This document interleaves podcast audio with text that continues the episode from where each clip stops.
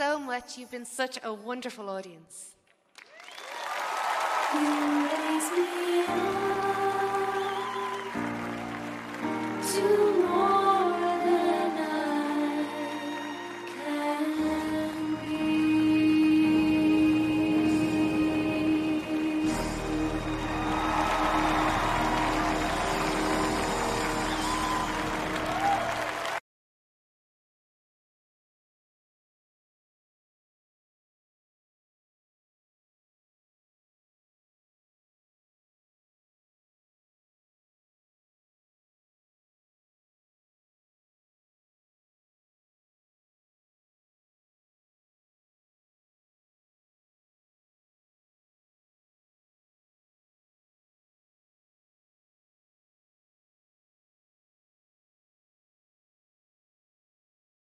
嗯。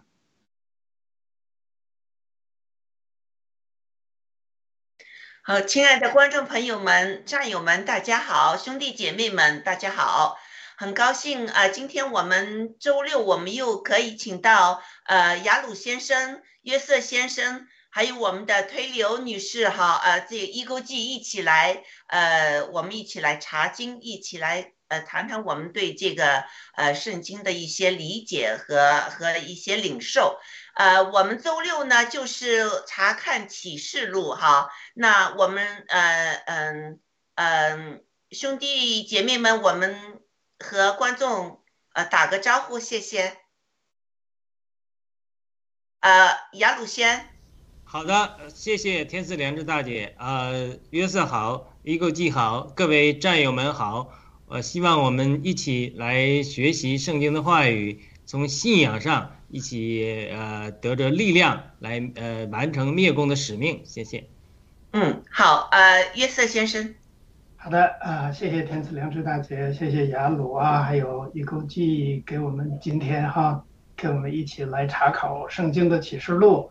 呃，我也是来学习的，所以就是说今天跟大家一起探讨一下。呃，谢谢大家，也呃感谢大家收看我们今天的直播。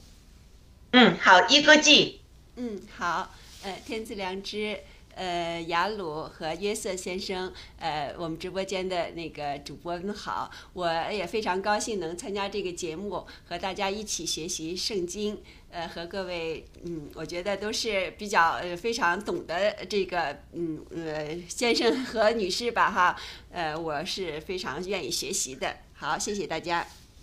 嗯，好，那嗯呃，我们刚才说了哈，周六呢我们是学习这个启示录的，那周二呢我们还有一个盾牌节目呢，我们是在呃学习约翰福音的，呃，就是啊、呃，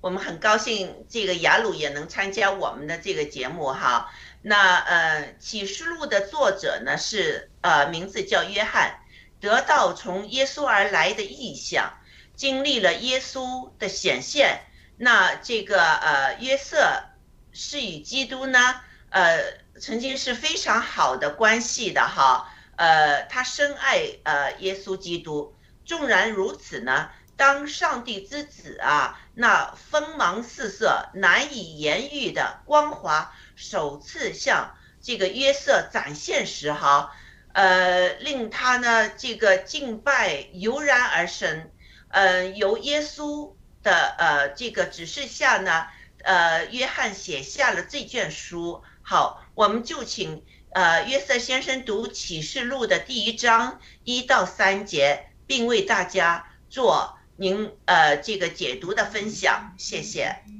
好的，谢谢哈。呃，启示录第一章第一至三节，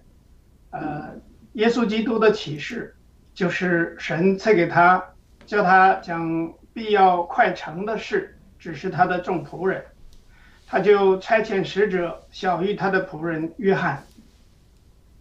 约翰便将神的道和耶稣基督的见证，凡自己所看见的都证明出来。念着书上预言的。和那些听见又遵守其中所记载的，都是有福的，因为日期近了。你们好，做一个呃解读分享，谢谢。好的，这个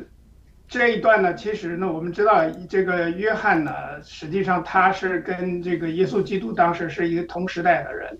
好像他们两个之间呢还有亲戚的关系。要从世俗的角度，还是能够在这个呃当时除了就是所有的基督徒其实是受了很多灾难的这个时时代，这个时间大概是约翰已经很老了，八九十岁的样子吧。那个时候呢，然后耶稣基督呢就明示给他，也派了他的仆人，派了他的这个使者，呃，就是天使吧，来直接跟呃约翰，呃去明示，让约翰呢在这个像类似一种，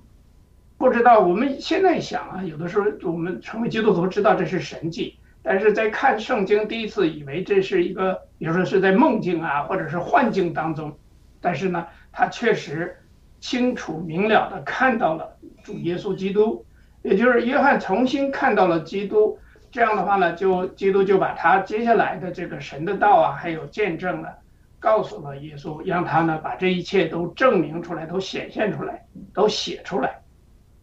这就是启示录的这个来源。那么按照这个最后一句话，就是我刚才读的第三句话呢，就是说念这书上预言。和那些听见又遵守其中所记载的，都是有福的。所以这里边呢，就是上次我们在这个圣经，就是启示录的这一概览大概介绍的时候呢，我记得这个，呃，我们的雅鲁弟兄也特意的跟我们解释了这个，就是说你只要看了这个书，读了这个预言，又听了，而且呢还要遵守的，他所记载的，就都是有福的。为什么？因为日期近了，也就是说，神的最后的审判和拣选的日子就到，就要接近了。而这个接近到什么时候，各种说法不一。但是呢，我们其实在这个呃最近这段时间呢，每一次我们都能感受到，包括这些个瘟疫。我们后边在这个启示录里边会查考很多，由于就是说，比如说这个。四匹马呀，或者是呃呃七七个什么灯台啊，或者这些所有的这些个数字和见证呢，就一样一样的都会在这个末世这个时候展现出来。所以末世到底什么时候到，没有人知道。按照这个启示录的说法，按照这个约翰先生的记载呢，呃，应该是随时可能下一秒钟都可能到来。但是呢，我们只要做好身心，做好准备就好了。而且呢，只要我们能够读这个预言，然后听见了并且遵守，就是有福的。这一点呢，就是说，我觉得还是跟圣经，包括呃我们在星期二啊会要查考的这个呃四个福音书来说都是一样。就是说，你听到这个福音本身，就是说明你是有福之人。所以，所以我们现在传福音的目的呢，其实也是让所有的没有了解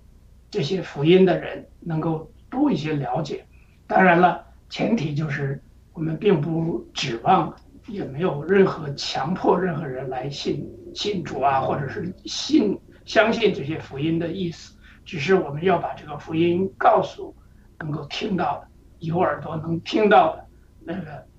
其实每个能听到的人就都有福了，好吧？我先说到这儿，谢谢。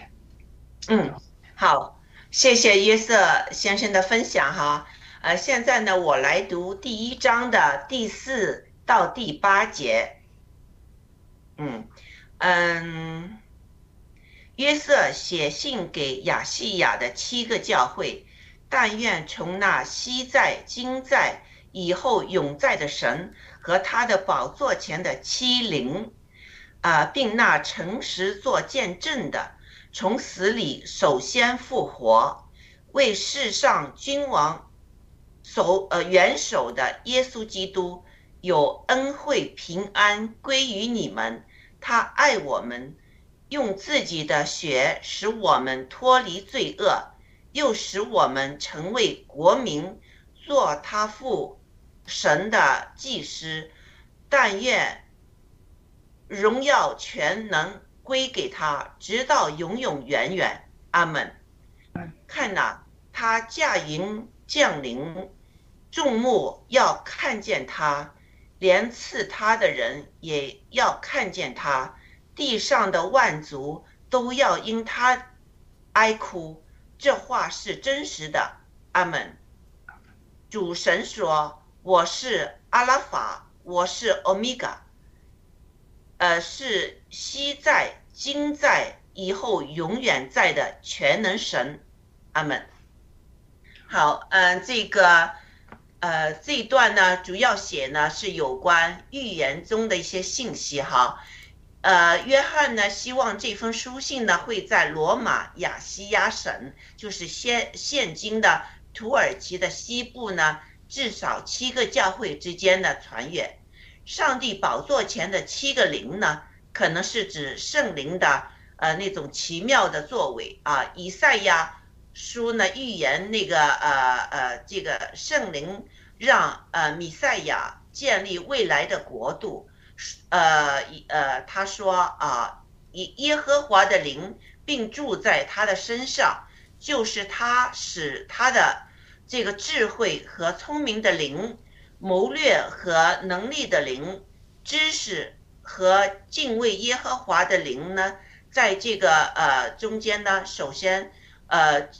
呃，我刚才读的这个经文中，呃，第一次呢出现了一个七，就是启示录中间第一个七呢，就在这儿啊，把它说出来了。七字呢，通常指完整啊。呃，完美呀，这种景象呢，让我们想到呢，上帝要摩西用这个金晶造的那个灯塔哈，灯塔两旁呢有六个呃枝子，呃，左边三个，右边三个，中间呢就是有一个呃呃有一个灯盏，就是总共呢有七个这样的灯盏。呃，那呃，中间那个呢是圣灵的授权，empower 啊，那两边呢一对一对的，呃，在我我的脑子印象中哈，我看到的就是第一对呢就是智慧和聪明这个灯塔呃灯台哈，呃，第二个呢是谋略和能力啊，第呃第三对呢是知识和敬畏，这样呢就是一个圣灵。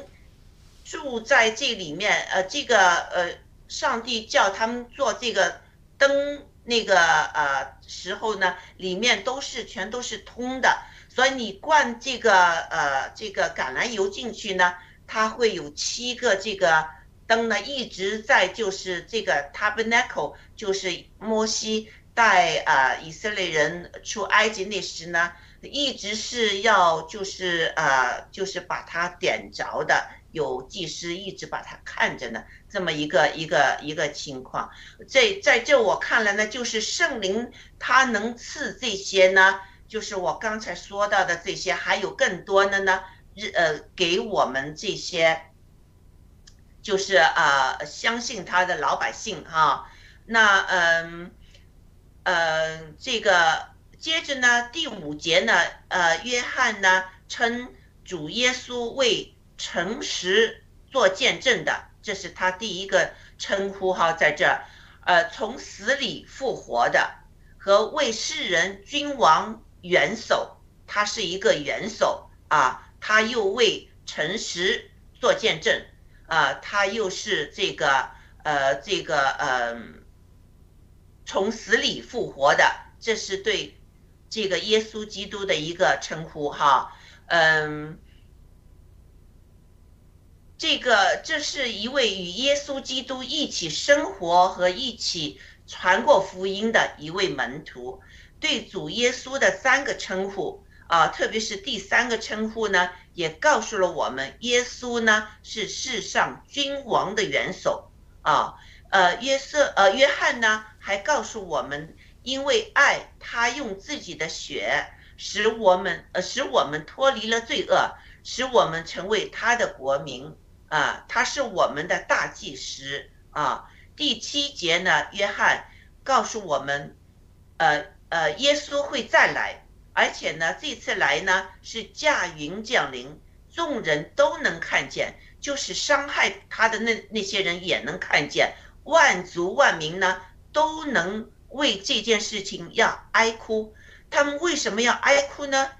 啊，在我个人看来呢，因为他们曾蔑视、排斥主耶稣基督，把他钉在十字架架上。今世的人呢，也不让这位造物主啊，这个也不认这位造物主。嗯，在但以利书中呢，也曾经描述过啊，一位像人子的会驾着天，呃，是驾着天云而来。这主神呢，对约翰说：“我是呃阿拉法，我是欧米伽，是昔日、今日、以后永生的全能神。”在圣经的第一本圣经《创世纪》中呢，上帝就是这么称呼自己的。啊，这三位一体的神呢，是永远长存的属性。啊，上帝是一位呢全能的神，呃神，而我们作为他儿女，又有这全能神的眷顾啊和爱护之中。嗯，好，这个第四到第八节我就分享到这儿，下面请雅鲁读第九到二十节，并做解读和分享，谢谢。好的，谢谢天赐良知大姐。呃，第九节，我约翰就是你们的弟兄，和你们在耶稣的患难、国度、忍耐里一同有份，为神的道，并为给耶稣做的见证，曾叫曾在那名叫拔摩的海岛上，当主日，我被圣灵感动，听见我在后面有大声音如吹号说：“你所看见的，当写在书上。”达语以弗所、士美拿、别加摩、推压、推拉、萨迪、菲拉铁菲、老底加那七个教会，我转过身来，就是我要看是谁发声与我说话。既转过来，就看见七个金灯台，灯台中间有一位好像人子，身穿白衣，直垂到脚，腰间束着金带，他的头发皆白。头与发皆白，如白羊毛，如雪；眼目如同火焰，脚好像在炉中锻炼光明的铜，声音如同众水的声音。他右手拿着七星，从他口中出来一把两刃的利剑，面貌面貌如同烈日放光。我一看见，就扑倒在他脚前，像死了一样。他用右手按着我说：“不要惧怕。”我是首先的，我是幕后的，又是那存活的。我曾死过，现在又活了，只活到永永远远，并且拿着死亡和阴间的钥匙。所以你要把我所看见的和现在的事，并将来必成的事都写出来。论到你所看见在我右手中的七星和七个金灯台的奥秘，那七星就是七个教会的使者。七灯台就是七个教会，那我简单分享一下啊，这个我们基督徒都知道，耶稣基督他有两面，一面人常称为他为羔羊，神的羔羊一样啊。我们知道这个羔羊都是很绵绵的，呃，以赛亚书也讲到他，呃，好像羊羔被牵到人面前，羊羔如何在讲剪羊毛的人面前默默无声。那么这个弥赛亚被剪出的时候，他也默默无声，他就是呃做了神的羔羊，除去世人之罪的。那另外一方面，我们知道耶稣基督又是犹大支派的狮子，他又是审判的主，所以他是一个一件事物的两个方面，他是两是两面的。那特别在地上的时候，人们希望他做犹大支派的狮子来复兴犹大国，但是他说我的时候没到啊。甚至有的人，呃，门徒，呃，督促他审判别人的时候，他都说，呃，我今日不审判你们，那个到末日的时候，有人审判你，就是我的道来审判你。那这就是到启示录就是讲末日的审判嘛，他就讲神的道或神自己他怎么来审判。那当然他也讲的说，呃，这一些审判的事，呃，父都交给了子，所以呢，啊，这个子会审判人，所以。他这就是两方面的一个图画，一个是羔羊基督，一个是狮子基督。狮子是君王，才带来审判嘛。羔羊基督是除去世人之罪的。所以呢，呃，这个我们来看启示录这一段的经文的时候，我们不妨用一个比喻、一个视角。有人说呢，这个圣经是圣灵感动人写的，那么圣灵其实是背后最呃的背后的真正的作者，而圣灵呢是其实是最好的写作者或者剧作家。如果我们把圣经当做一个电影剧本的话，或者美启示录当做一个电影剧本的话，那么这个启示录的作者圣灵，他是非常好的一个剧本作家，非常优秀的一个剧本作家。所以呢，我们来看这段经文的时候，就从一个剧作家的角度，或者一个电影导演的角度来看，对不对？我们知道最近有一个很火的呃片子叫《Chosen》。它里面它这个拍摄的很好，它虽然有一些夸张的成分，有一些呃稍微变动的戏剧化的成分，但是它拍摄的总体呢非常好，所以它这个戏剧的创作它是非常好的。那好了，那我们想象这个从电影导演的角度、镜头的角度来看这个呃启示录第一章，那我们首先第一个是看到对比，就既然启示录的主题是接受揭示这位审判的主，那什么？最好的角度来揭示这个审判的主呢，对不对？因为耶这个约翰曾经躺在主耶稣怀里，是与主最亲近的，就这种 shock，这种极端的对比，找一个最熟悉羔羊基督的人，就是约翰躺在主的怀里的人，然后呢，出现一个场景，就是让这个熟悉羔羊基督的人一下子都不认不出来了，吓得。脸色发白，躺倒在地，都跟死了一样，一下子就用电影镜头拉出一个鲜明的对比，让人看说：哇，时代变化了，羔羊的基督变成审判的基督了，连熟悉羔羊基督的躺在主耶稣怀里的都能摸一下肚皮的人，他都说：哇，这个人我不认识了。你知道主耶稣复活之后多次向门徒显现，门徒居然不认得他。他们在钓鱼的时候，彼得又带人去钓鱼。这个主在岸边问说：“我孩子们，你们有鱼吃吗？”他们还半天才反应过来，说：“哦，是主。”约翰反应过来，他是主。所以说明连复活之后，约翰都不认识，彼得也不认识，对不对？当然，主耶稣又向呃玛利亚显现的时候，玛利亚还糊里糊涂的说，以为他是看园的。呃，我们主的尸体你弄哪里去了？都不认得。完，伊马五斯的门徒两个人，据说这两个人啊，呃，一个叫哥留哥留巴还是什么？据说有呃神学家说，这两个人是主耶稣的亲戚，有一定某种的亲戚关系的。所以呢，他们在肉身的主对都是非常熟悉的。结果复活的主，他们居然不认识。呃，当然我们有很多人有很多的见证，很多的经历。当复活的主向我们显现的时候，他。呃，一个特点就是说，根据他的需要，根据他的光发出来的程度不同，肯定会呃显现的样式不同。有的时候他选择的样式，他就是故意化妆的，像这个古代的皇帝微服私访一样，他是化妆的，故意化妆。那另外一种情形呢，就是说他在某个时候他的显现，他是有对这个显现的人一些话语要说的。通过它的显现，不同的形式，它是对他们有不同的话语来讲，所以你要从这个角度来看，他今天这后面讲的他显现的那些细节的描述，呃，如果约翰，如果神在呃耶稣基督向约翰另外一次显现，是不是同样的样子？对不对？我觉得也可能是不一样的。我不是说神没有一个样式，他有一个固有一个样式的，但是他可以选择不同形式的样式，在呃这个。保罗在讲到复活的时候，讲到说神可以复任何一个物件、一个形体。那当然他自己显现的时候，他不完全受他上次显现出来的一个形体的这个彰显，而是我们把它显现中这个描绘当做神对约翰的一个重要的信息、重要的说话的方式。所以，我们随着电影导演的镜头进一步走，那电影导演除了这个对比，就是这种抓嘛，就是说拍电影的时候。呃，好电影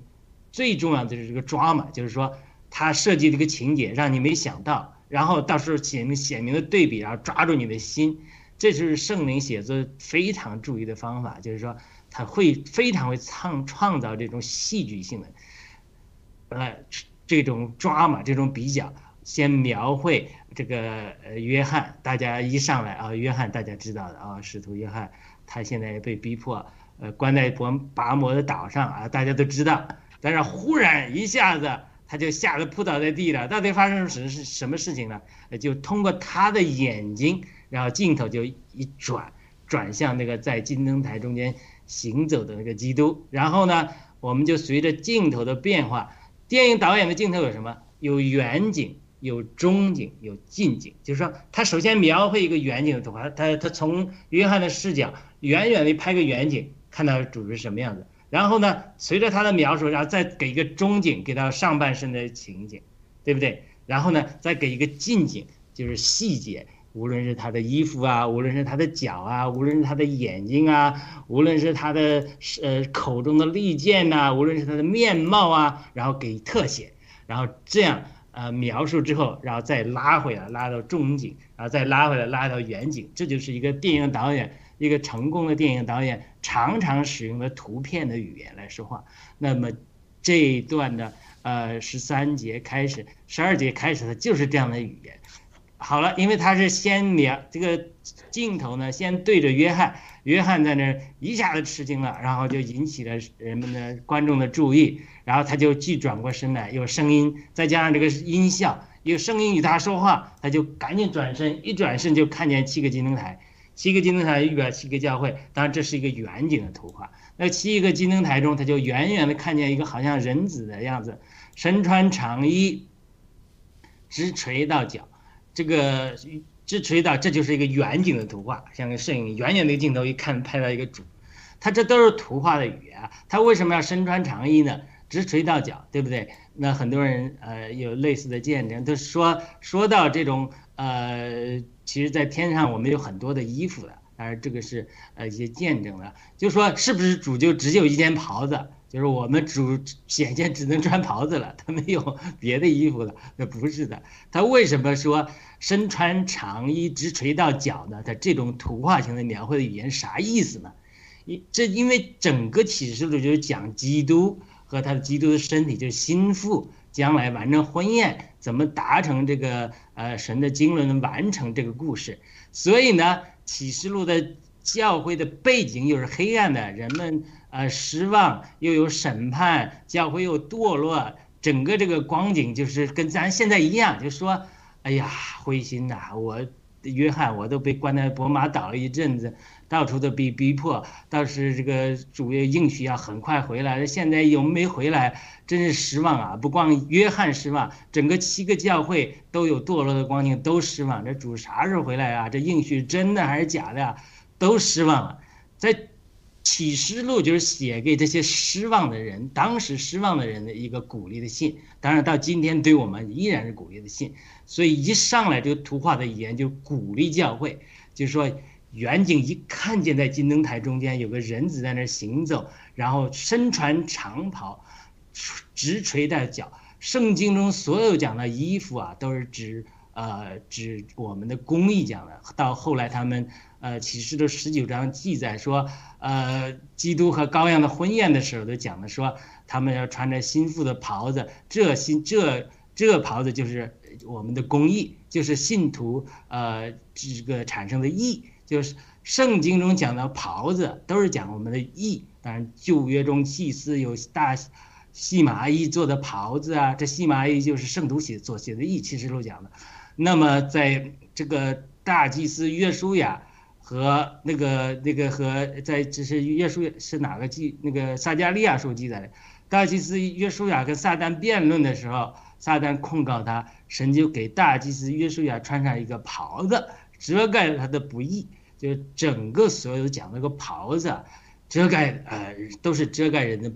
呃呃这个身体的不义来讲了，所以他为什么第一个全景就给？呃，出耶稣基督衣服图像，穿这个身穿长袍呢，而且直垂到脚的，他不仅仅是描绘一个一个主的衣服，而是在表达一个图画的语言，就是说，教会啊，不要软弱，不要灰心，不要因着你的失败就没有希望了。咱们在耶稣基督里已经是义的了，耶稣基督的袍子会遮盖了我们，遮盖到直垂到脚。我们是谁呢？我们是基督的身体，基督的教会，基督的心腹。我们就是他的身体，他的袍子遮盖了我们，遮盖了直条脚了。不要光想着自己下半路软弱啊、失败啊，低着头不敢抬起头来，要仰望看那个行走在金灯台中间的主，他的长袍、他的义袍，就好像呃耶和华给约书亚那个袍子遮盖了撒旦对他的控告一样。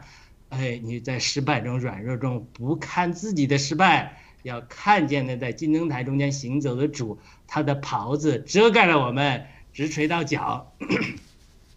哪怕你是教会中软弱这个小肢体，是小脚拇指，也不用担心他的衣袍已经遮盖了你。所以这是一个远景的图画，其实它是鼓励教会。这就是这就是为什么在解经中我们要有圣灵的感动呢？因为他约翰他记载下来，约翰说了，他说如果我把我所看到知道的耶稣的事情都写下来的话，整个世界都容不下了。他现在启示录这么已经记载下这么多精华的部分，他已经这么二十几章了。他不肯，他他也没有，他也可能在神的主宰之下，他留了很多空间给后代人解释。他其实他这里，呃，我上次读经的时候又哎祷告的时候又得了这个感动。他这个直吹到脚，绝对不是一个仅仅是个描画描绘而已，而是通过电影的镜头描绘出一种鼓励教会的话语。其实就在说教会啊，不要因着自己的失败和暂时身边的黑暗而感到灰心。在基督里的义袍遮盖了我们。我们最终基督徒得胜，不是靠着努力，也不是靠着呃别的事情，而是靠着耶稣耶稣基督的义行遮盖我们。我们只要活在基督里，在基督里，我们就会得胜。这就是鼓励。这个远景之后，然后马上给了一个中景，镜头就聚焦了，一下子就聚焦到主的胸间了。他就注意到，约翰就注意到，以前我躺在他的胸间呢，我对他的。胸怀很熟悉的，也没有金金带呀，没有竖着。呃，我可能我讲开玩笑的，主耶稣这个约翰躺在主耶稣的胸怀里，头顶顶他，甚至摸摸他 都有可能的。但是没有这个金金带，那这个金带也是在描绘以基督在这个复活里的作为审判主他的神性，金玉表神圣的性情，都是来进一步揭示这位审判的主。那么到十字节，他就又给一个近景，或者说聚焦了，就发现了头发洁白如白羊毛。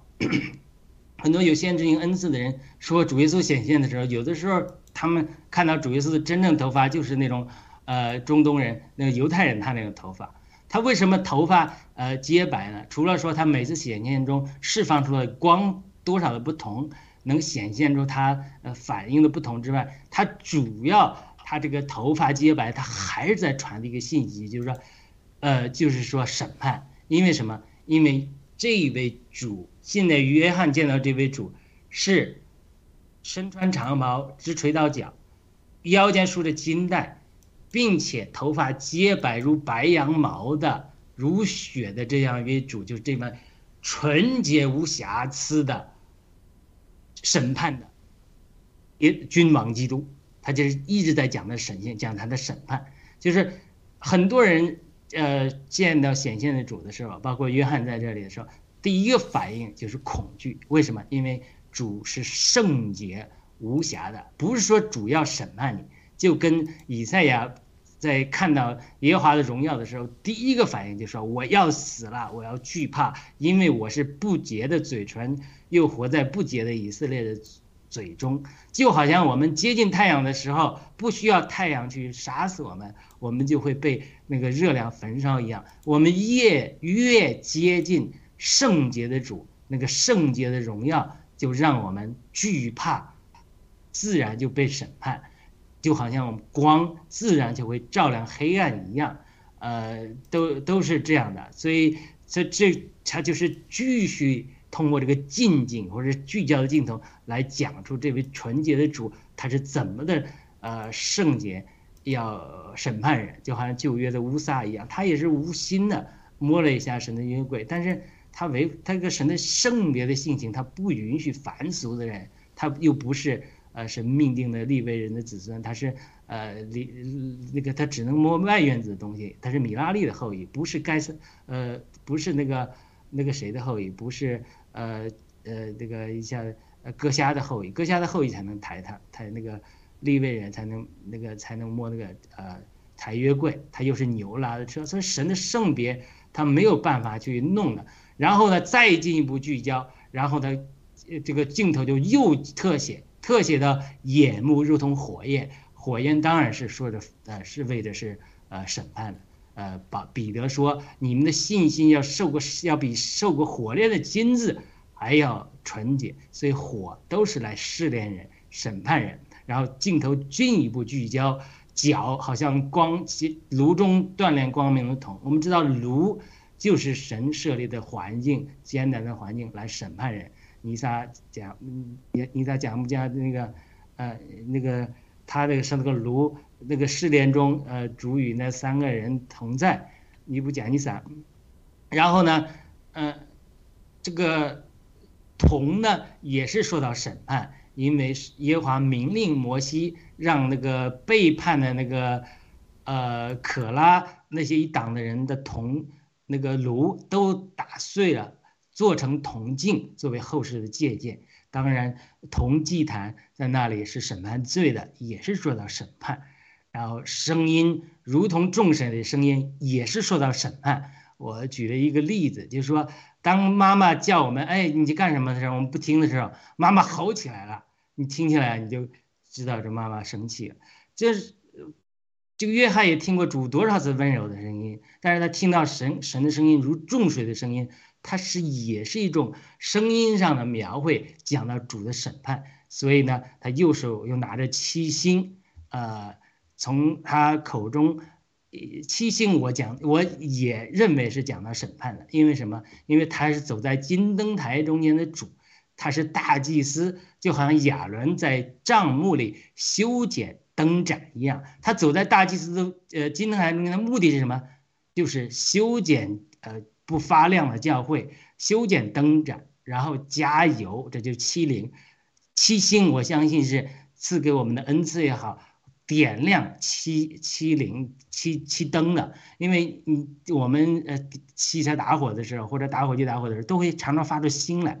就有只要有星星之火，就可以呃燎原，就可以把这个灯点亮。所以呢，我如果我们教会中，我相信可能是指教会的得胜者，如果教会中的得胜者他得到圣灵的恩高，他在这教会里发光。像星星一点的时候，呃，圣灵的恩能力再把油加进来，它就会呃让七灯的火依然点呃明亮着。所以它都是讲到审判，口中的利剑讲到道中之话，神的话是有蛮有活力的，有功效的，能够审判人，剖开魂意灵心中的思念和主义都能辨明，面貌如同烈日放光，也是讲到审判，因为。呃，单单一里说，那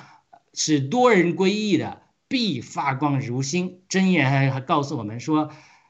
有一天我们这些艺人呢，如果越要越发光，越要发光如清晨的日光，直到越越照越明，直到日午。就是我们基督的身体，基督心腹，教会应该磨成基督。现在像教教会本来是星，但是呢，要越照越明，直到日午。这个艺人。所以今天主来了，就是说你们教会光的发光程度如何？有没有星呢？有的地方连星都没有了，我要把你的金灯台挪去。那能够星发光的，那你要越照越明，直到日午。这个意思就是教会整个描绘的图画，就是主来先审判教会，神的审判是从神的家开始。审判之后说：“你们教会的分量如何啊？你们有没有发光啊？你们在世界怎么做光做盐啊？”然后我审判了你们之后，这七个教会审判之后，我们再讲呃世界的局势，对外邦人、对世人的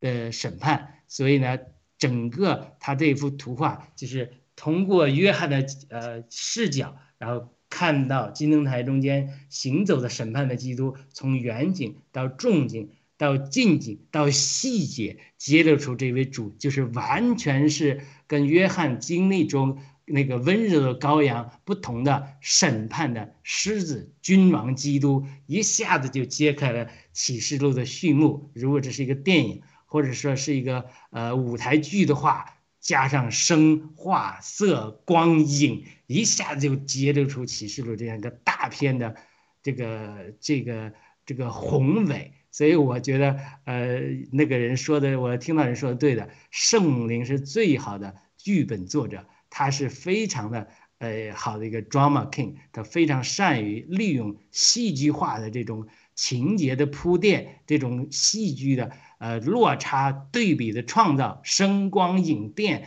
等来描述整个的呃他要描绘的启示录。所以这个是我读到的一些感动。啊，还有很多要分享，因为时间原因，我先停在这里。好的，交还给主持人。呃，好，呃，谢谢雅鲁这么精彩的分享哈，让我们带到了这个场景里面，这个这个景象哈，就是这样显现给我们知道，让我们看到约瑟呃约约翰他确实看到了一些什么东西，远景、近景、中景都都表达出来，非常好，谢谢哈。那嗯呃，现在我们呃请这个呃约翰呢，根据这个呃就是呃约瑟，我这个约翰约瑟真的搞错了，约瑟 呃为我们呢就是分享一下您对整个第一章呃你我们刚才读了之后，你你的感想，你的自己的感受和领悟，好不好？谢谢。好的，呃，其实呢，就是刚才雅鲁弟兄把这个非常说的已经很清楚了。我呢，大概就是也就是最近这几天在查考这个启示录的时候，发现了一部电影是二零零五年拍的，美国拍的一部电影。啊，这个电影呢，就是叫名字就是启示录，它用另外一个英文的词儿，啊，我忘了叫什么。当时呢，就是开头就是在这个岛上。然后呢，他们在做苦役啊，在在好像给我的感觉，他们还在这个，包括约翰呐，也是在服刑。然后呢，突然就是说有有人过来找他，但是他这个过程当中，他看到了这个神迹，还有使徒呃天使对他的这个明示，所以整个故事是这样展开的。呃，我没有看完哈，因为那天时间不够，我大概看了个开头这一段。后来呢，就是说，呃，刚才像雅鲁描述的这样，就是说，它实际上是一个一个怎么说呢？就像一个情景剧一样，每一幕每一幕的都是非常非常这个逼真，又非常的具有戏剧化，你能够看到和感受到。所以这个现在想想，就是说读这个启示录啊，我在开始第一次读的时候，真的是没读懂，我也不知道他在说什么。现在回过头来呢，就一点一点的去看吧。反正我的感受呢，就是说，首先呢，神想通过这个序幕的拉开，第一呢，应该是展现了他的一个，就是说，这叫什么？嗯，不管是按照电影角度，可能是蒙太奇，但是实际更主要的，他是把一个真实的一个画面展现给大家。因为如果让我们去想象的话，真的是。没有人能够想象出来，哎呀，天堂是个什么样啊？这个耶稣基督主在回来审判的时候又是个什么样子？我们很难想象出来。但是呢，这里边呢有一个细节啊，就是说我当时看那个电影的时候，他特意就是展现给约翰看的时候呢，是把主的这个手上还有肚子上的那个洞都特意展现出来了，就是他在那个上十字架的时候被扎的。一些个洞，包括脚脚趾头脚上的那个洞，都能够让大家看出来。这就是说明，一个是这个是当时就是那个真正的被钉上十字架来当了替罪羔羊，挽救了这些个我们这些个呃罪人的时候呢，他有就是同一个人，是同一个神，他回来了。但是呢，刚才提到另外一个感受呢，就是说他呢是。是羔羊做过，自己本身又做过羔羊，但是呢，他又作为一个审判者出来之后呢，其实，在后边我们在这个启示录里面会看到，他把这个呃罪人或者是人呢分成了羔羊，就是叫绵羊 sheep 和这个山羊 goat，把它分成这两个部分。这个那所有的其实都是罪人，但是他把它做一个。拣选一个分辨，这也是在启示录当中暗示呃启示给我们的。关键是我们怎么样能成为被他所拣选的那个羔羊？这是一个，我想就是后边我们会可能会有更多的这个解释。但是今天的这一章呢，就是说作为一个序言啊，一个序篇，给我们介绍一下启示录的起源，还有呢，启示录到了就是说所有真实的这些画面给我们展示出来之后呢，我想我现在呢就是顺便就是 我我我想就提一个呃简单的问题哈，给我们的亚罗弟兄，就是说你你他在这个。为什么要用这种特殊的方式展示给我们？就是说，神是想让我们给这个画面给我们，让我们就是带入到这个这个情景当中，是为了展示这个真实性呢，还是有什么其他的一些想法？好，我我就这么一个问题啊，我不知道，嗯，太好了，太好，明白我的问题了没？亚罗弟兄，啊，我明白了，嗯。就说主耶稣在地上的时候，就跟门徒讲了这些那些事情，说自己是从神来的，以色列人就不能相信，就是接受不了，所以主耶稣就说了一句著名的话，他说：“我跟你们讲地上的事情，你们都不能接受，那我跟你们讲天上的事情，你怎么能接受呢？”所以现在就是问题就在这里，关键的问题就在这里，就是说。咱们在地上生活，啊，少数人有一些呃所谓的天堂经历，一先知性的恩赐的这种经历，大多数人都没有，或者也没有约翰这个经历。你都是在地上的，天天看土。我上次讲的，跟你说天堂上金子上也长树，你你怎么能相信？我只是举个例子啊，我不是说 我一定知道这个，我只是说打破我们的观念。地上的事咱们就不知道，天上的事你怎么知道？第二个。咱们人深受时间观念的影响，以为时间是个线性的，人家神不受时间的观念的影响，在不，他是在永远里。你现在你怎么能够打破时间的观念，看到永远里的事情？第三个，神看待我们就好像这个地质学家看待金矿一样，一个他有眼光的人呢，他看到里面是金子。有没有眼光的人看的就是石头，所以有一次我们读经的时候，我跟弟兄姊妹在讲，我说决定金矿不是取决于金子里有多少土，是取决于金矿里有没有金。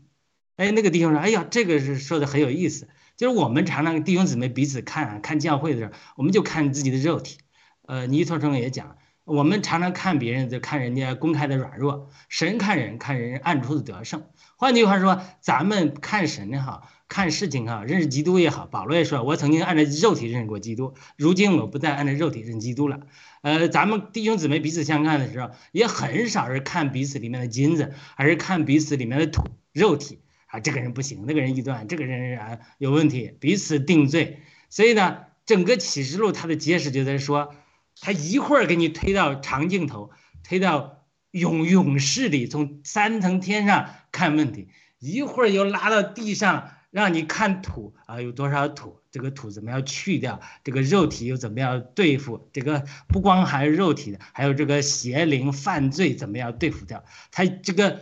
转换太快，所以这个长镜头、短镜头变化太快了。我想起我做记者的时候啊，我们那个报社特别呃这个就是给我们记者。克克扣给我们最差的相机，最普通的相机，而且对我们要求最高，要拍出最好的照片。而且，所以我就发现了，我这个去参加任何活动，我必须站在讲话的人面前，而且打开闪光灯，而且呢，才能把它拍到能用的照片。如果不开闪光灯呢，呃，光线不够，到时候就不能用。如果不接近呢，就会模糊。而且呢，如果我聚会结束之后才拍呢，我回去就赶不到稿子写完。所以呢，我被逼无奈，在人家开会的时候，就站在人前面，打开闪光灯，嘣，给人拍一张照片，受到别人的歧视鄙视啊！说这个中国人怎么这么不懂事？人家懂有设备的高远那个高级摄像机的，人家有长焦焦的巨头，而且人家采光性能很好。根本不需要打开闪光灯，人家在后面就能拍出最好的图片。所以我每次我就讲，真的是丢人，但是没办法。这个我刚才举了个例子，就是人家约翰也好，或者说慢慢在操练里，一会儿上天，一会儿入地，他又能认识灵的事物，又是认识人的事物，又能认识邪灵的罪的事物，他来回变换自如。但咱一般的人他没法变，就跟我用那个就那么小的短的一个视角，还必须借助摄是这个闪光灯才能拍到镜头一样，因为我们观念限制我们，无法在永远和时间内，无法从灵里又转到肉体里转换自如的时候，所以神就获取我的感动，他就是这样给一个鲜明对比，告诉你启示录他讲的有些是永远里的事。咱们今天看启示录，可以说分为两遍两部分，一部分是过程之外的，就是不管怎么样，基心腹基督的身体一定会产生，一定会得胜，我们信主的人一定会到天堂里去的，这是一个永远的事情，呃，不管今天完成了没有。另外一个，它是过程中的，呃，永远也就是金子，过程这些东西就是土。就今天你不管你这个教会里面，呃，拜了尼古拉党也好，或者不管是有耶西别的教训也好，不管是撒旦的会堂也好，在神来看，这都是土。今天我要炼金，炼金把你土去掉，然后把你这个金子提炼出来的过程。因此启示录的审判就是一个炼金炉，就是彼得说的，你信心受过的试炼，比那个受过炼的金子还会毁坏。那个金子还有更宝贵的信。我以前曾经骑自行车到呃延安，路过山西的时候，到一个村子呃停留，人家那个村子产金子，人家怎么土法炼金呢？就是把那个石头拿出来，有个粉碎机把它粉碎了，然后从传送带上一直传送出去，然后放一个水龙头在那一直冲，它一直不断粉碎石头。然后一不断水冲，因为金子的重量胜过沙，所以它沙子就被冲走了。最后呢，金子就落在他那个呃筛子里面。这家的人呢，人家是山区，土地很贫瘠，呃太太呢去种些玉米，他们不产小麦，所以他们热情的招待我们，并且告诉我们说，今天用面条，因为我们是河北的，面产面很多的。他说：“哎，他们那不产小麦。他说，你看，我们今天招卖你这个面条，是用我们炼的金子换的。哎呀，印象很深刻啊！他那个图画就给我们印象很深刻。今天所有的环境就是把这个石头打碎。”然后呢，圣灵的工作就是像水流一样冲刷，然后最后呢，沙子就被冲走，就是败子就会被有一天被天使收割，放在火里焚烧，然后呢，金金呢就留下来，就像主说的，这些鱼啊，宝贵的金子啊，或者是火捆呢，就会收割在神的仓里，就整个就是这个炼启示录就是一个炼金，或者说焚烧炉炼瓷器。或者说是这样一个练的过程，但是在这个练的过程之中，它一定会描绘到属土、属邪灵、属世界、属肉体的这个一面，但另一方面描绘到时呃时间之外永远的属金的一面，所以你这个观念就是要一会儿这样转，一会儿那样转，所以大多数观众他没有这个体会。或者没有这个视角，一会儿就带懵了，一会儿就带到天上了，他自己还在地上想啊，这个不对，我这个解释理解呃做的，他解释错了，他就说的不对，因为什么？人家已经跑到天上了，他已经他还在地上，一会儿呢，他慢慢好不容易呃上了一点层次，快到天上了，人家蹦到地上谈地上的事情了，他又说，哎呦不对的，又在天上谈事情，所以他这个就是。呃，理解启示录一个难处，我不知道我的回答 能不能解答约瑟的疑惑啊？我谢谢，我交还给主持人。嗯，谢谢啊。好，我我能不能也加一点啊？好的，就是呃，刚才约瑟问这个这个耶稣的形象这个问题，好，我我觉得呢，就是嗯，耶稣在以色列人身上的呃这个呃形象呢。就是那个钉十字架，这个很好像看上去很软弱的一个人呢，哈，给他们就是欺负了啊，这个呃呃，把他钉上十字架了，像一个罪犯一样。他他说他自己是神的儿子，他是神，呃，就是你们看神就看我就行了。他们觉得他这样说法就是完全污蔑了神，呃，没有看到这个神性，所以呃，这个对以色列人来说，呃，耶稣基督的形象是这么一个形象。现在通过这个呃呃约翰呢，呃，这个耶稣向众人显现了他在天上的一个形象，他作为一个人子的形象，哈，在这显现了，而且呢，他对这个耶稣，呃，这个天上这个形象的描述呢，曾经在旧约里面，这个呃但以利呢，也曾经有有像非常相似的这个描述，他看到就是人子，呃，下来要把呃呃和他说一些话。他也是，就是吓得跪在地，呃，就是泼在地下，呃，几乎就是要睡睡着那一样的哈，脸朝下。结果呢，就是人子把，就是摸摸他，叫他不要惧怕。在这一样，这个约翰看到这个呃神呃的真的形象之后，他也是呃就是。拖在地下，差不多好像要死去这样的一个情况哈，所以呢，我觉得呃，就是呃，旧约和新约呢是完全连贯的，在这儿呢，把这个形象说出来，其实以色列人是明白的，因为他们对这个旧约是非常熟悉的，是不是？嗯，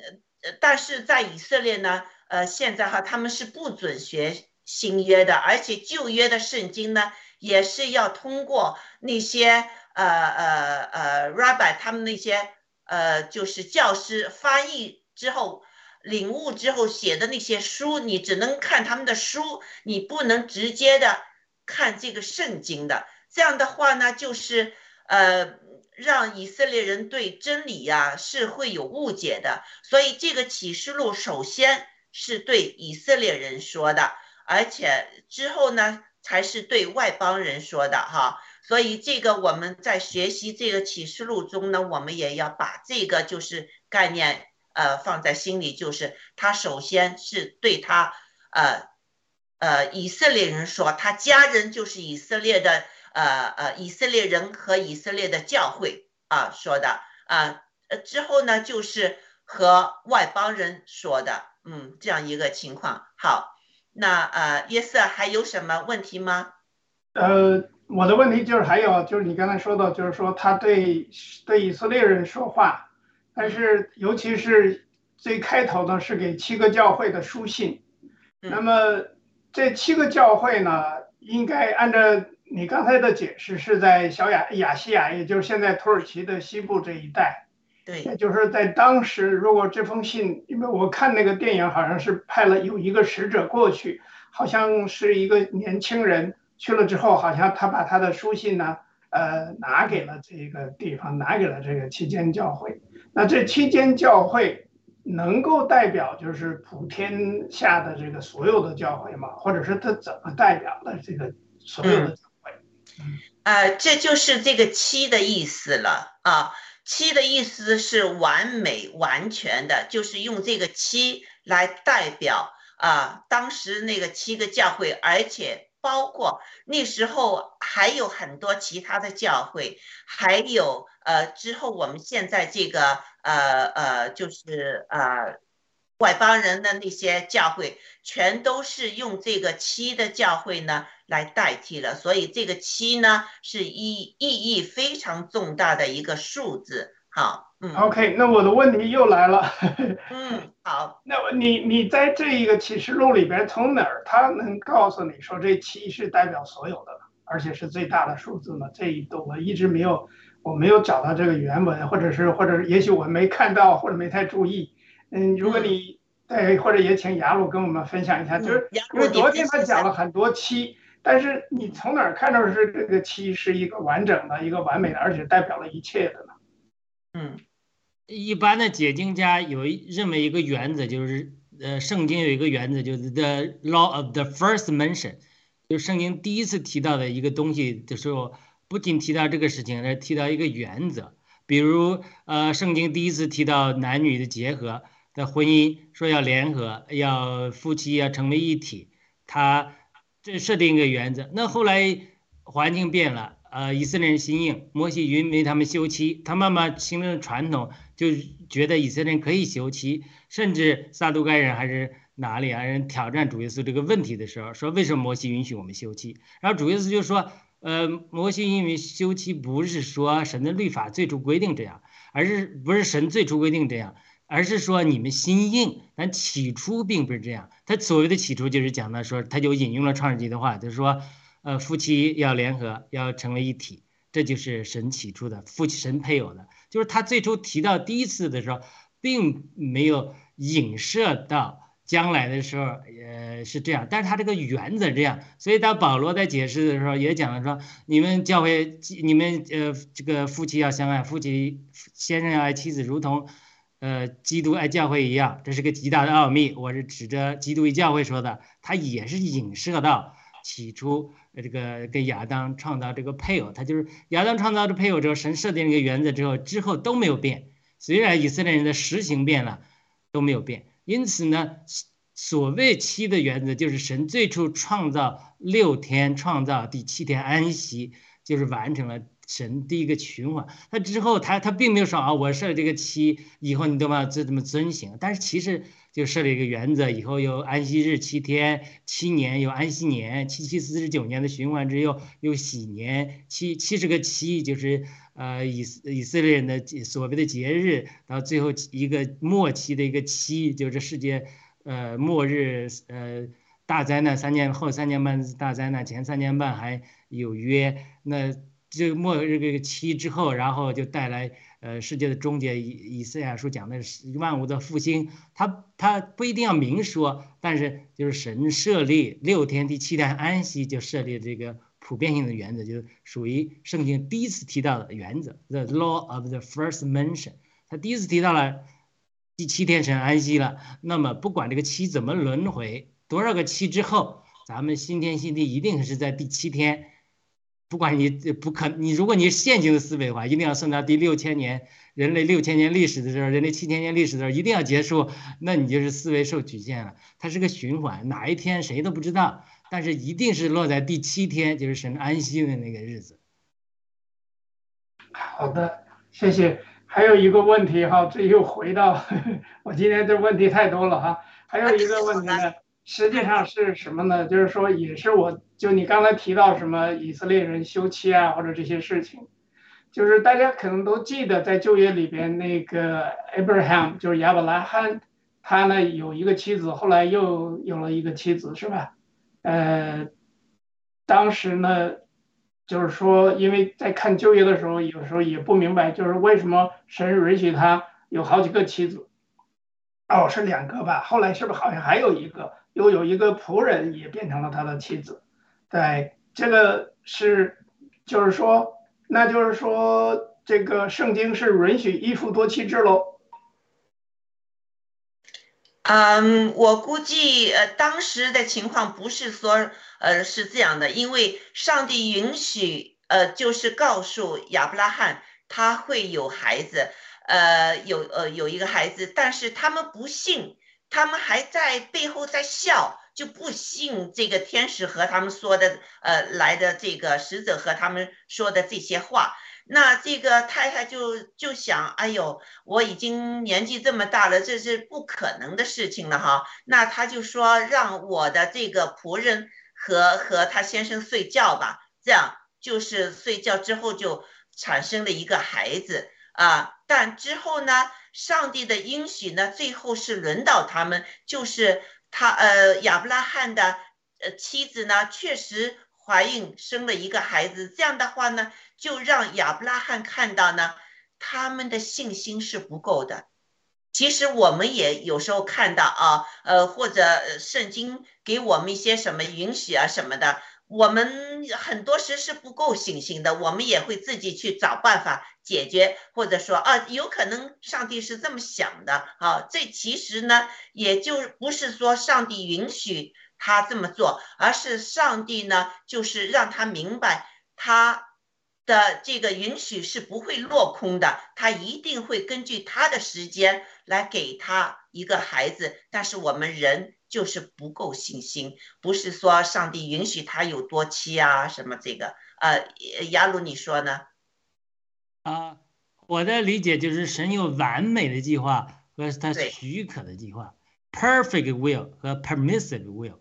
就是在神完美的计划里，以色列人到美地只需要十一天的路程，但是在神许可的计划里，他要在旷野四十年的呃试炼，不是说他一定要四十年十年，如果以色列没有呃不顺服神，神不一定要完成。就是说，神完美的计划当然是亚伯拉罕借着以撒产生了后裔，就不需要有那么多麻烦了。但是咱们上次讲到量子物理，这个人是个变量，人有主观意志，他是个机器人就好了。他有主观意志，他就做出了一些变量，呃，打破了神完美的计划。所以呢，尼托生有一篇文章叫《神的 A 计划与 B 计划》。在 A 计划里，可能神这个假如吧，A 计划是神完美的计划，但是你变量变了，神这个量子马上一运算，马上一出来之后，就把如何万有互相效力，叫爱神的得一处。现在你这个罪进来了，你遗失玛丽进来了，我怎么用你这个来为我做事？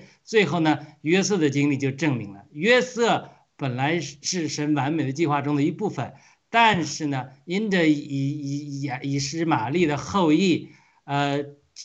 这个亚伯拉罕的肉体、夏甲的肉体以那个谁的撒拉的肉体，产生了个以实玛利。神的好吧，我万有互相效力，叫爱神的得益处。只有借着以实玛利那些贩卖奴隶的人，才把约瑟从美地带到埃及去，看似是这个呃是坏事，但是成了神手中的工具，把约瑟。特别是在不理解神的旨意的情况下，从埃及、从美帝带到约瑟，成了世界的拯救，以至于到以赛亚十九章的时候讲得很清楚了。他说：“以色列人是我的产业，埃及是我的百姓，呃，这个亚述是我手中的工作。有一天，神要打通埃及通往亚述的大道，在这个大道上，人们都来呃进到耶路撒冷来敬拜、认识耶和华。”换句话说，他说亚述在北面灭了以色列是神手中的工具，以实玛利其实也是一样的，以实玛利就成了神手中的工具，不洁净的工具，就好像骆驼是不洁净的，把利百加从呃这个偶像之地带到呃这个呃以撒的帐篷一样，神使用不洁净的环境、不洁净的人、不洁净的工具来完成他最终的目的。最后有一天，不仅约瑟作为神的代表拯救了以色列人，他也拯救了埃及人，以及拯救了在埃及里面任何愿意信靠神的人。所以神的智慧是非常大的。虽然人的肉体进来了，以实玛利进来了，但是神对夏甲说：“我要祝福你的儿子，祝福以实玛利，我要使他成为一个大国。”但是呢，最后还是把他赶走了。你不能。来给我应许的以撒来抢，我还会祝福你，一定程度上祝福你。但是呢，你是呃不是应许的，但是你成为我手中的工作。这个人就是特别狭隘，以以色列人就狭隘到一个地步，只有我才是神的选民，外邦人都不是。基督教徒到时候也会狭隘了，别的宗教都不行，都不行。不是的，万有互相效力，神使用我们做约瑟，但是神同时又使用。亚述和以实玛利的这个工具，所以这就是神完美的旨意和神啊允许的旨意中神那种恩典、拣选的恩典和普遍的恩典，它是一种一种一种辩证的对呃对证嘛，辩证的这个平衡，不是说神拣选了以色列人，我们外邦人就没戏了；不是我们今天基督教得了神的祝福了，其他的人还不认识神的人就一点就得不到祝福。这个神会在另外一个层面上。最后会祝福的。我不是讲普救论啊，普救论是不对的。有些人是永远不会得救的，撒旦是不会得救的。但是神的怜悯会扩展到，借着耶稣基督，还是会扩展到很多穆斯林的后裔。这个是今这个时代很多人人在见证，很多穆斯林就是梦中梦见耶稣。还有人给我写信，一个看到我英文写的文章，他说他是穆斯林，梦中梦见耶稣向他显现。只是他看某个圣经，他就成了一个基督徒，是真实的见证。对，所以我我们呃的呃举角度都是很有限的。谢谢。嗯好，呃，雅鲁说的非常好，哈，我记得雅鲁，呃，他的这个，呃，有时候一些，呃，就是解经里面啊，他有说到我们要看问题有一个很高的高度来看。那我们在亚伯拉罕这件事情上，从一个很高的高度来看的话呢，呃，如果没有这么一件一件事情，他不够信心，做错了事情，呃，没有这些。东西杂质去了之后，他的精越来越纯。到上帝说你要把儿子献给我那时，他真的这么做了。你就看到他的信心在不断的在提升，对上帝的认知更加深刻啊。所以这几些事情对他的这个属灵上的成熟是非常有帮助的，是不是啊？所以他要经历这些东西，自己信心不够啊什么的。对自己有一个认知，像我们一样，我们有时候也会跌下去哈，信心不够，要自己用自己的呃力量去办一些事情，呃不不靠就是上帝不给就是那些时间，这也是对我们一个一个信心的一个考验。但是我们经历了很多这之后，我就想，你你还是人呢，是不是？你就凭自己的旨意，还是凭上帝的旨意呢？所以我们不断的在这个我们的呃失败中。吸取教训，就是对上帝的信实，对上帝的信心就会不断的增加，这是上帝允许的，是不是？啊，对呀，谢谢。其实呢，刚才两位谈到的这个，呃，有让我想起了另外一个话题哈，其实跟这个起诉这段有关。我们在第一章的时候，我读的那一段，他就特别强调了，说只要你读了这个经文，是吧？你能有幸看到这个，你就有福了。除了看到之外，你还信了的就有福了，然后你照着做的就有福了。所以他是要先能够看到这个，然后呢，或者是听到、看到都可以了哈。呃，然后呢，他说你又相信，而且还照着去做的，这个真的就是有福了。另外一个呢，就是我有这句话，我其实想到了，就是我原来在教会的时候啊，教会一直强调，有些教会就强调说，我们基督教呢是具有排他性的。就是说，你只有信了耶稣基督真神，哎，你才会得救，你才会上天堂。你像其他的宗教，包括佛教啊、呃穆斯林教啊，就好像都不具备这一点，因为他们讲呢，说这两种教派呢，因为信的不是神，而是人。那么穆斯林人呢，就跟我说哈，我认识一个来自于这个呃叙利亚 （Syria） 对叙利亚的一位一位医生。他是一个穆斯林教徒，他每天都是要跪拜啊，要祷告啊。他一天到了一个时间，他那个手机上是设的闹钟的，而且还要用指北针，好像也不知道是朝哪个方向，也得趴在地下来祷告。他每天都要做这样做几次这样的事情。就是说，我们两个在谈生意或者谈事情的时候呢，哎，他突然说一看他到时间了，他直接就趴在那儿地下就开始祷告。嗯，这是个很虔诚的一个穆斯林教徒。但是呢，就是说，我们这个辩论呢，就是说，好像啊，你穆斯林信的是穆罕默德，穆罕默德呢是人，不是神，所以他们的理论呢，就是穆罕默德跟耶稣基督一样，都是上帝派来的一个使者，一个 agent，这也就是两个教派之间的一个，或者是这个这一个一个差别。所以我的问题就是说，我们的宗教，就是说，也就是说，作为基督教徒呢，往往是说排他性，哎，我们就是说。我们这才是真神，我们是唯一的真神。那你信其他的就不会得救。但是实际上呢，从这个启示录的启示来看呢，实际上你只要有这三个方面的，一个是看到这个启示，一个是信了这个启示，一个是照着去做，对吧？这样的话呢，实际上照样也会遭也会被神所拣选或者被神所救赎。这个呢，就是说我从这儿想到的。大家就是说，你你看一下我这样的理解，不知道对不对哈？那个杨总啊，呃，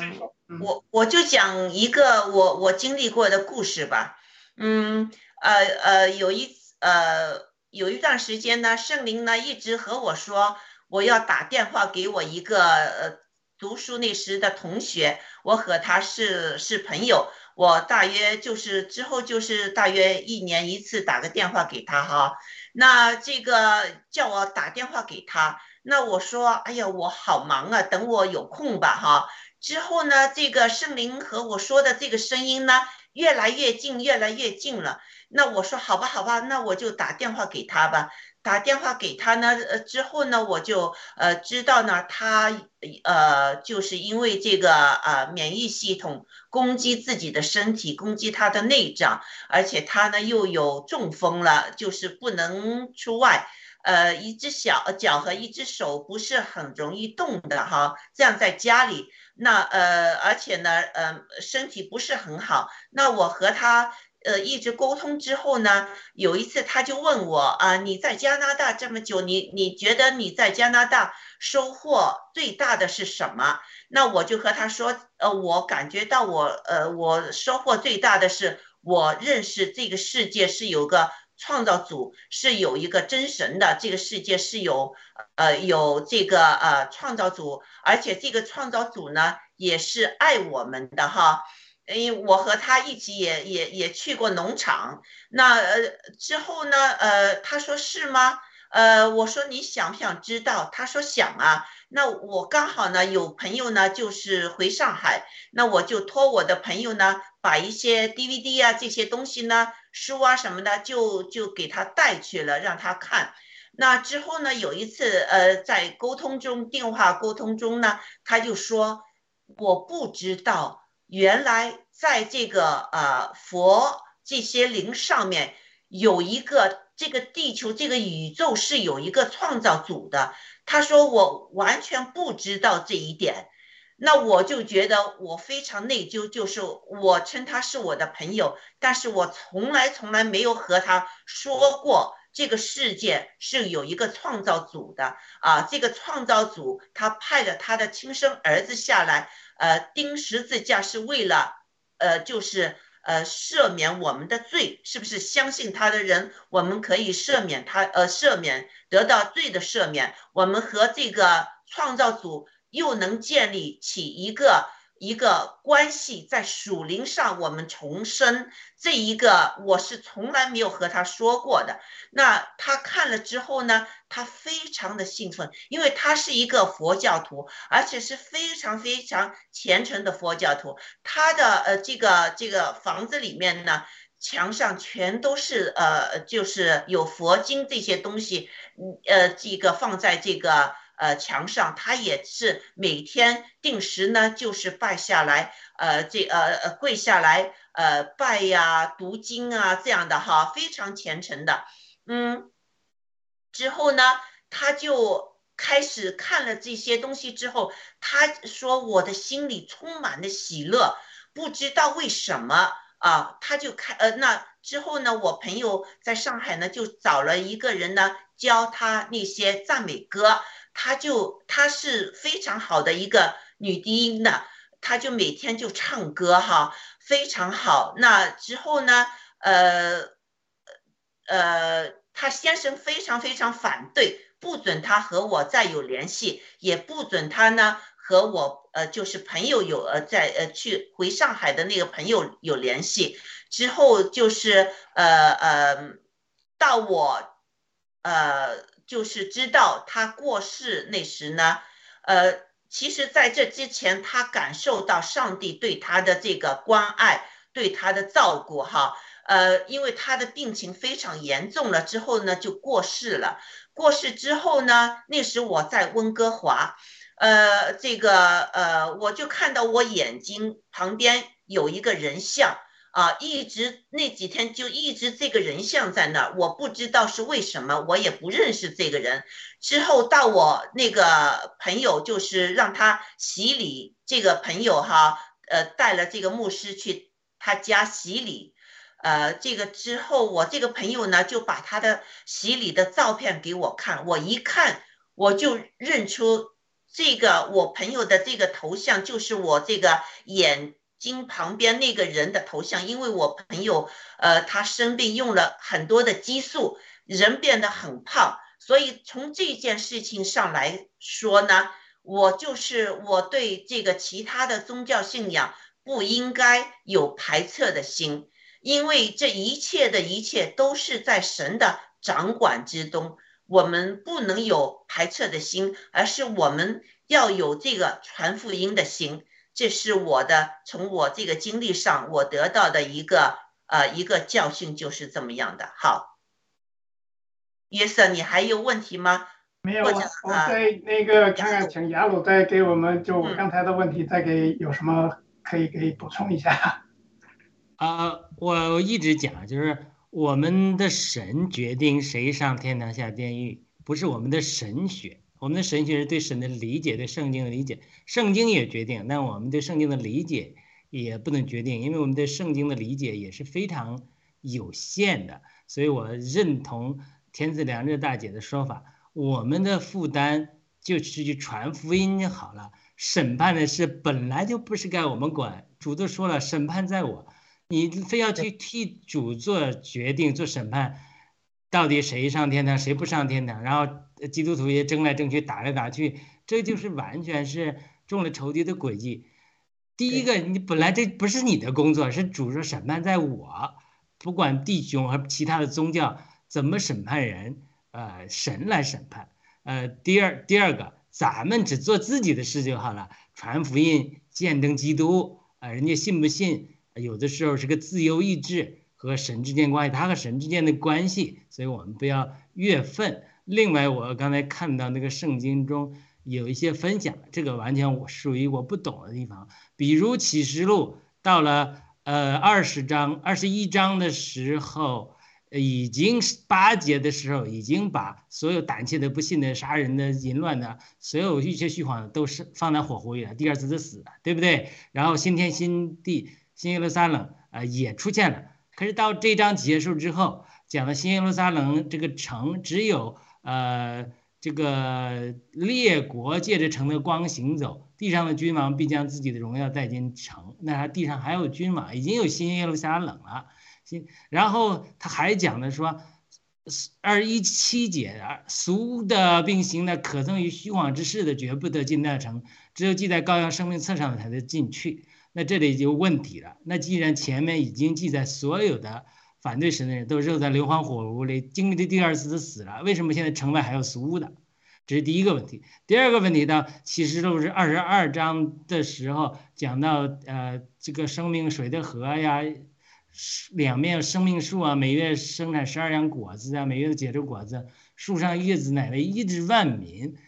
这个很多神学家也提出来。为什么医治？我们到新天新地新路撒冷，我们都得着灵体了，我们还生病吗？不生病啊！为什么不生病还要医治我们干嘛？万民是谁？是我们是万民吗？还是那些不能进城的人是万民？就是这个是一个观念，值得我们思考。就是我们是初熟的果子，我们是基督的心腹，我们得救之后，有没有一些人他还没有下了火湖？有些人绝对是神让他下火湖的，这个绝对没得说的。第二个，有没有有些人犯罪的基督徒，他又悔改了？但是神有没有在呃黑暗中爱过切齿的？就是马太福音讲的，就是说他还允许他在某种程度上在天堂上还是受到管教，他是得救了，但是后来又悔改又犯罪了，神又临死又悔改了，那那这个神怎么处理他？天主教讲的炼狱的错说法肯定是极端了，不对的。但是呢，马太福音讲了说，有些人叫称呼我主我主的。是到底是没得救的人，还是得救的人在天堂，还是受到某种程度的管教的？有没万民又是谁？这都是我们神学上还不清楚的地方。所以说，不要去判断，呃，不要去做神。我们都想做神来判论断别人谁上天堂了没有，论断别的宗教，这个不是我们的呃工作。我们的工作就是见证基督，见证福音。其他的审判是交给主就好了。我非常认同天赐良知大姐和约瑟的呃看法。好的，嗯，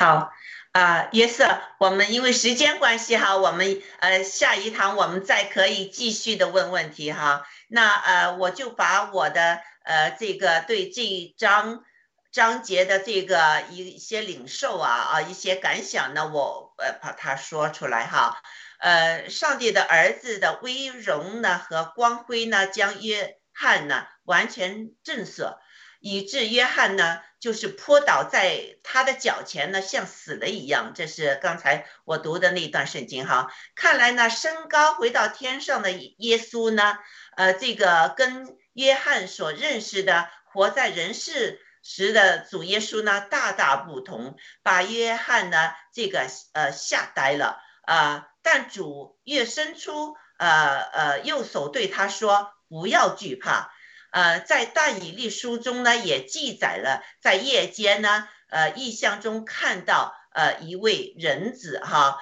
驾着云而来，被领到恒古常在者的面前，得到了全备荣耀国度，使各方各国各族的人都侍奉他。嗯，他的权柄是永远的。不废去的啊，他的呃国必不败，这是呃在但以利里面说的，呃至于呃呃呃呃但以利说，至于我但以利，我的灵在我的里面呢忧愁，我的脑中的意象呢使我惊慌。又有一次，但以利又忽见了一位形象，呃像人子的站在他的面前，对他说说话。呃，但以利呢，惊慌，呃，就就是非常的惊慌的伏伏在地，啊，面伏地上，像睡着了一样。神把他扶扶起来，也和他说：“你不要怕，哈。”嗯，从但以利和约翰这个表现中呢，我们可以看到呢，在一个全然圣洁的神的面前，人是站立不住的。啊，良知告诉我们自己呢，我们是不圣洁的。我也想分享一下我的一个见证，就是，呃，在我信主后大约两年左右吧，哈，那时候呢，我就听到有有有讲到说，耶稣会再回来，随时都会来啊，呃，会有号角吹响，这个哈，我就非常信。那从那之后听到这个道之后呢，我每一次开车呢。或者我出去或者怎么，我很喜欢看天空，我就看看想看看是耶稣基督有没有来呀？有有没有来呀？耶稣基督到底是怎么样一个一个像呢？在这个呃呃教会里面呢，曾经我看到他们有一个一一个相片放在墙上，好像我就在心想啊，这个耶稣是不是生的这么样的呢？呃，那我就经常的就是。呃呃，开车有有看，呃，开的时候看远的天空，近的时候我会这个头会这样望啊，会望，有很长一段时间的哈。有一次我开车，呃，经过那个那个那个桥，桥下面有一个河哈，呃，这个时候呢，在桥上我向我右边看呢，我就看到，呃，有一个形象是一个云做成的一个人的一个形象。啊，头呃，这个云是白的哈，这个一个一个形象，我看到之后，我吓得我，我我吓得我，我真是好像都灵魂都出去把我吓得不得了。我再看，我想，哎呀，我想看他多一眼，我再回头看就没有了。我有这么一个经历，就是呃，这这是我经历的。有些人说，你你这经历是不是真的是假？我知道我是经历些什么，我知道当时我被吓得。是怎么一个一个情况啊？但之后呢，慢慢的呢，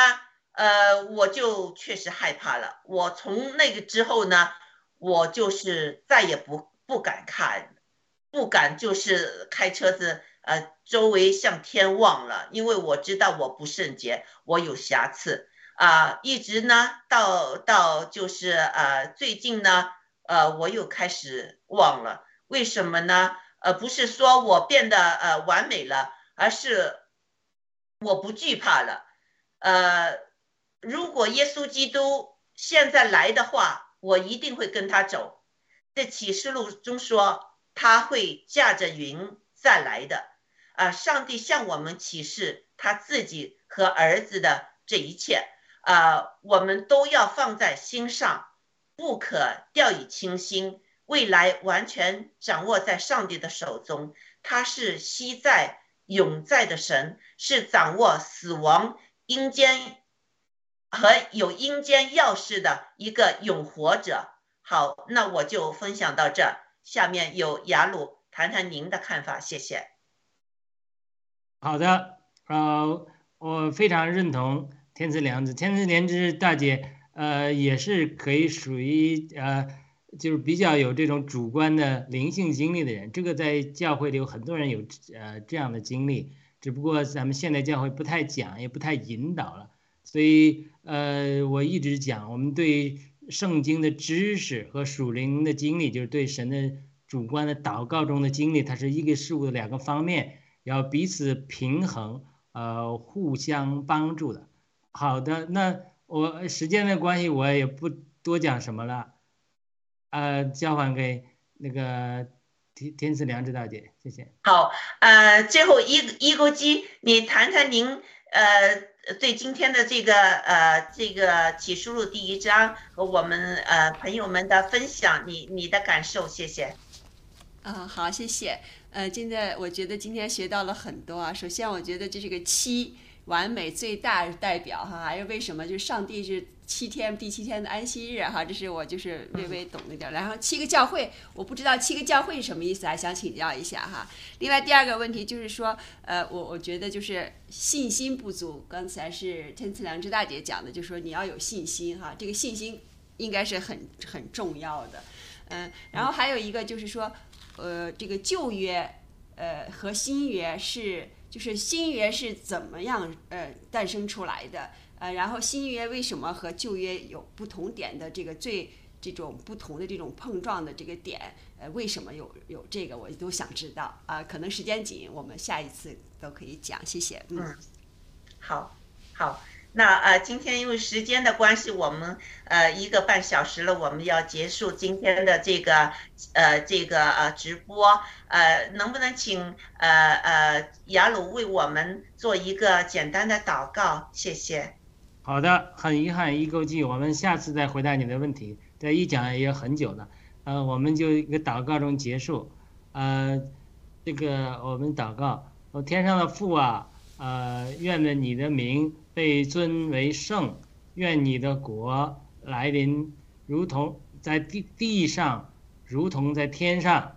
呃，我们这样的祷告，呃，很多人以为说教会呃这个末世的时候，以为教会要失败了，要要要卷铺盖跑人了，要求神来帮助啊。但是不是这样的？因为你的话说，我们要祷主的话说，要祷告神的旨意行在地上。如同行在天上，我们虽然在读启示录，讲了末世的情形，但是我们不是要逃跑，而是呢，在地上站住脚跟，做光做盐，把你的旨意在地上能够完全行使出来。我们也祷告哈巴谷书所说的，有一天世界上对耶和华的认识如同水充满洋海一样。因此，我们也继续祷告主的话，免我们的债。啊，我们不要因为我们一次的失败和软弱就灰心，也赦免，